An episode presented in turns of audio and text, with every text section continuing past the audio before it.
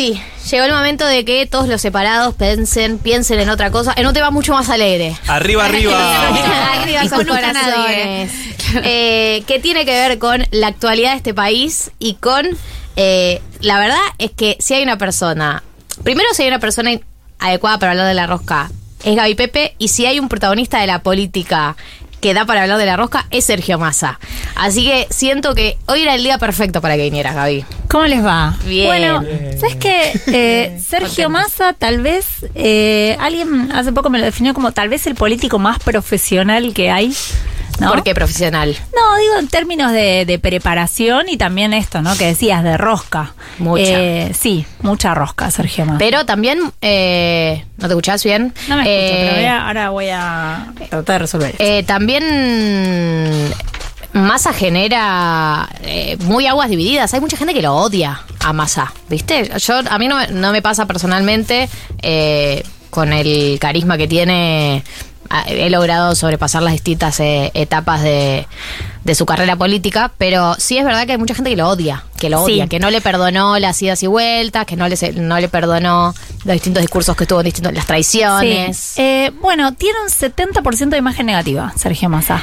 Y ahí un poco, eso también un poco explica eh, eh, esto que yo vengo planteando, ¿no? Que es como, es, eh, su última gran apuesta, ¿no? Es- Totalmente. Es, a todo o nada. Es la, batalla final. Es la batalla final, no solo de Sergio Massa, sino creo yo también del peronismo, ¿no? Porque lo que suceda con la gestión de Sergio Massa va a arrastrar, para bien o para mal, al frente de todos, a Cristina, Alberto Fernández y al peronismo en su conjunto. Totalmente, totalmente. Eh, a ver, eh, se están jugando todos, todo.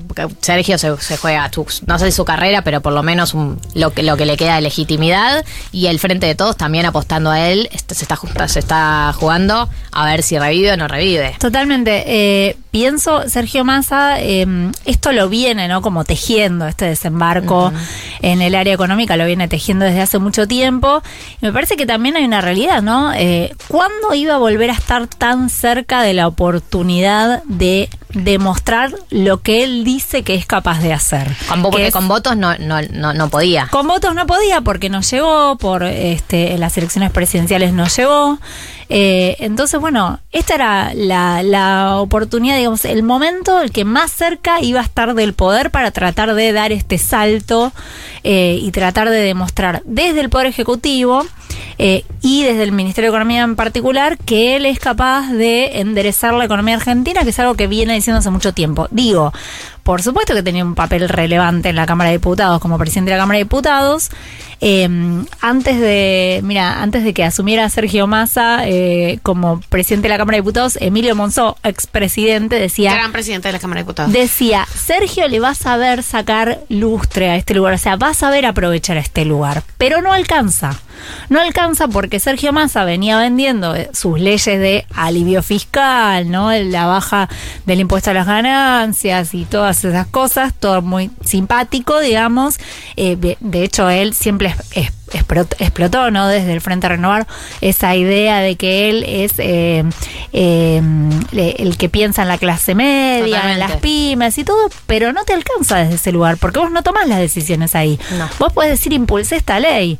Bueno, genial, pero después, ¿no? No estás en el día a día de la gestión. Entonces me parece que él venía de alguna manera este, tratando de generar este desembarco en el Poder Ejecutivo y en particular el Ministerio de Economía.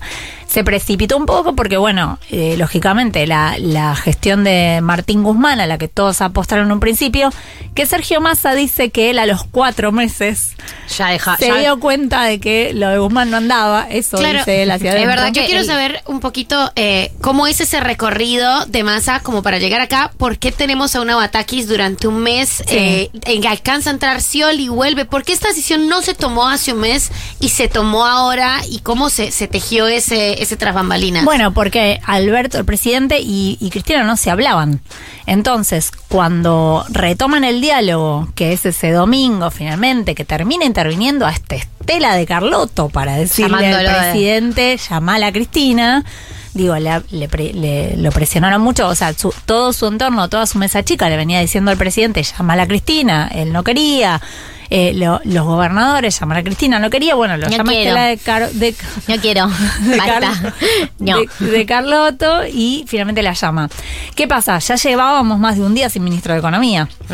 Entonces, eh, el presidente dice, bueno, puede ser Silvina Batakis y eh, Cristina le dice, bueno, pero de alguna manera, bueno, sí, hubo un consenso sobre la figura de Silvina Batakis, pero inmediatamente empezó a surgir esta idea de que con Batakis no iba a alcanzar para lo- todo lo que había que hacer. Y Y, de hecho, rápidamente se descalabró todo. ¿no? Eso, también hubo una corrida bancaria eh, muy fenomenal y una situación que no es culpa de Silvina, para mí, digamos, fue más eh, producto de la renuncia de Guzmán un fin de semana y, y etcétera, pero Sí, también, digo, eh, Esto ah, de... Había to- todas las señales económicas se estaban yendo Sí, a sí, la mierda. Totalmente. Y además, digamos, eh, estaba, estuvo, ¿no? Esta, esta por ahí expresión desafortunada de eh, Cerruti diciendo que vamos a hacer anuncios y en el medio Sí. se disparó el blue. Está bueno ¿no? eso de anunciar anuncios. Bueno, eh, bueno, eso le valió mucho reproche interno. Este, bueno, eh, ahí digo se, se descalabró mucho la situación y la mandaron a Batakis a Estados Unidos a poner la cara. Ayer yo le pregunté a, un- a una persona importante de gobierno, bueno, ¿para qué la mandaron? ¿Por, por qué, no? Digamos. Y lo que me dicen es que lo que ellos entendieron es que no terminaban de creer que Batakis no era Cristina. ¿no? Que no representaba a, este, a- al cristinismo. Claro, desde afuera se veía como que era una que estaba puesta por Cristina. Entienden que quedó instalado de esa manera y que no, lo, no se pudo desarticular. Ahora, la pregunta es, el mensaje que fue a dar Batakis, que esto es lo más importante, que es de vamos a reducir el déficit fiscal, no vamos a seguir emitiendo, vamos a respetar el acuerdo con el Fondo Monetario Internacional. ¿Era un mensaje de Batakis o era un mensaje del gobierno y Sergio Massa lo va a continuar? Eh, a mí me dicen allá en el gobierno, no, es un mensaje del gobierno y esto va a seguir en esa línea, más allá de Batakis y no Batakis y con masa, ¿no? Eh, para mí hay dos, hay dos cosas que, que, me, que me llamaron la atención. Eh, uno, creo que hubo algo de em, tardar en tomar la decisión de Alberto, ¿no? Porque cuando se va Guzmán, eh, aparece la idea de Supermasa, Supermasa, lloro, Superministro Massa, ya estaba en ese momento.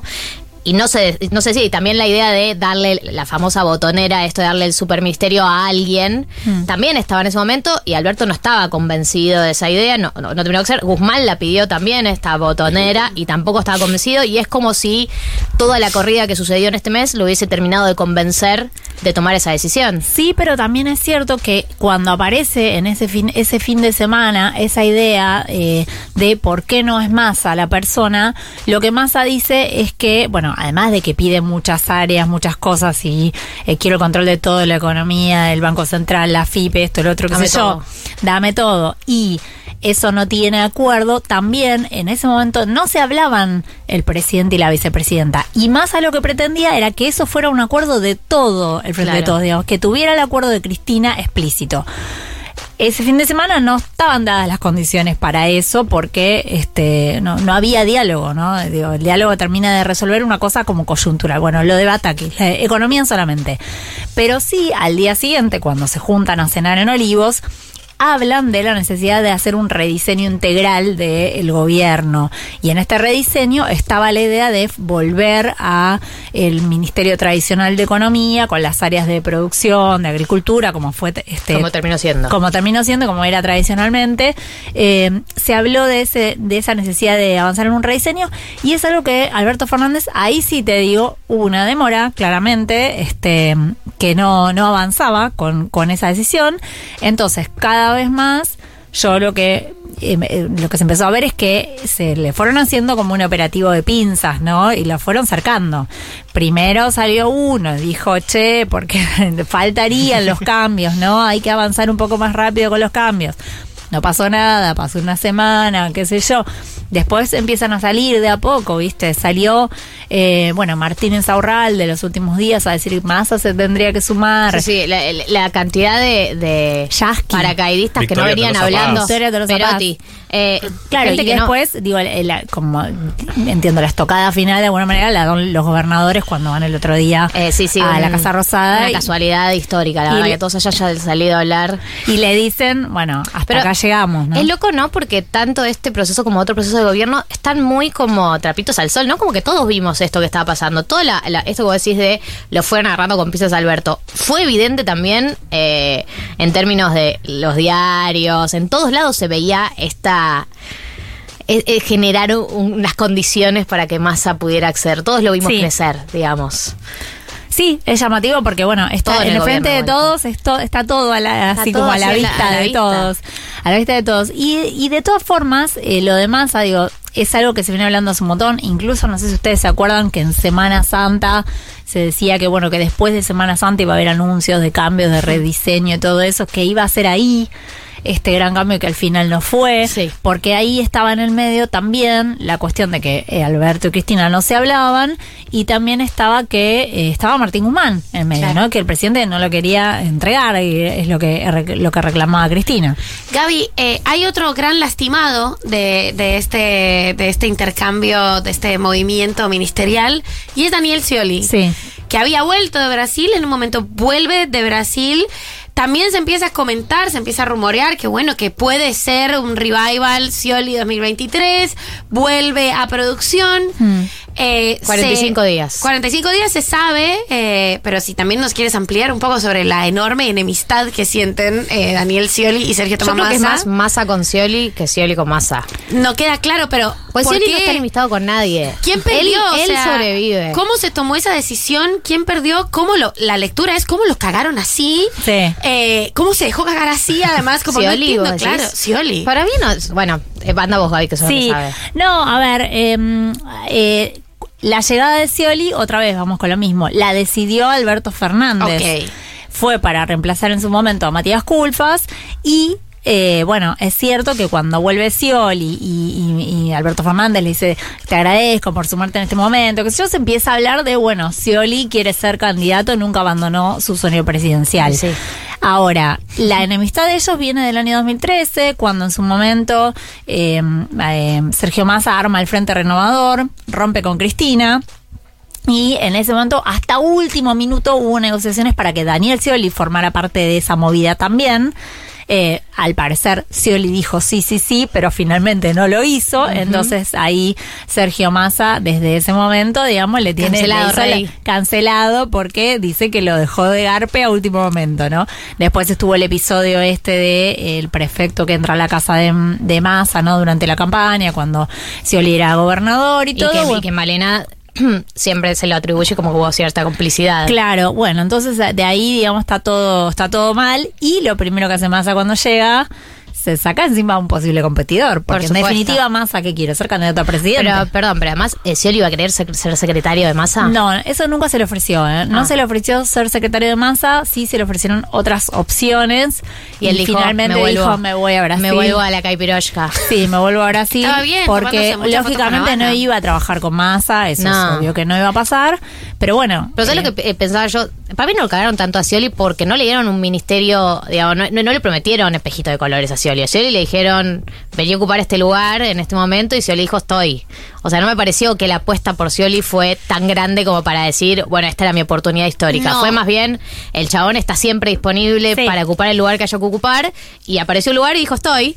Y le dijeron, bueno, ahora volvé, bueno, me vuelvo. No, a mí, eh, sí, total, coincido, pero también pensaba como, bueno, él estaba haciendo a, la- a los ojos del mundo, a los ojos del país, una muy buena gestión como embajador. Pero sos embajador. Eh, sos embajador, la Sos estaba embajador. haciendo muy bien, estaba además tiene muy buen vínculo con, con el gobierno brasilero, sobre todo con el posible gobierno de Lula.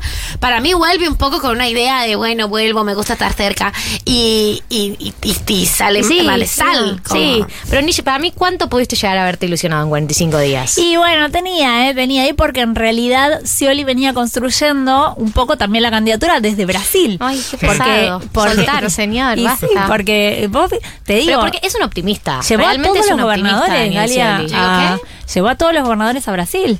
A- o sea, armó esta gestión cuestión de, eh, de exportaciones, de las pro- promover exportaciones de las provincias a Brasil. Lo contó todo y siempre dejó trascender que si Alberto no quería la reelección, él, Él estaba. Pero porque él está. Pero en modo. Eso es no. su bio, yo estoy. Eh, pero por eso, yo creo que tiene un, un profundo deseo. Eh, lo que pasa es que lo disimula quizás mejor, no sé. Y ahora que vuelva a Brasil, eh, muy muy compleja Sí. la, la situación de los de los grandes perdedores de este. La de historia lo, ha este sabido, lo ha sabido ubicar a Daniel Scioli de maneras mucho peores, siento. Perdón, esta. Gaby, cambio de tema Sí. a otro personaje, a otro personaje importante. Cristina. En todo. Está del sur en este momento. Te cuento. Se fue.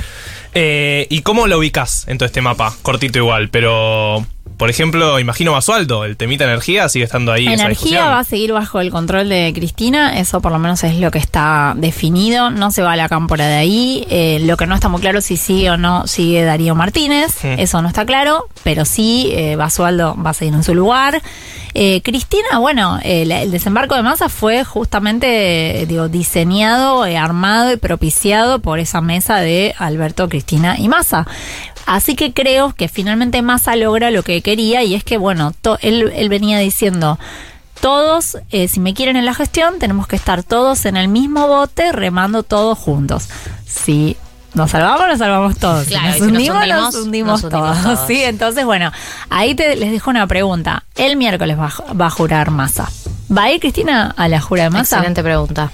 No sabría responder. Yo tampoco lo sé responder porque ayer pregunté y no, no me contestó. Bueno, Gaby, muchas gracias. Qué manija. Me deja todo esto. Eh, escuchamos nada más y nada menos que a Roxette. Qué mono. Fading like a flower. Every Fan de time. Roxette, Sí. Eh, en minutos, Juli Cartoon, acá, 1990.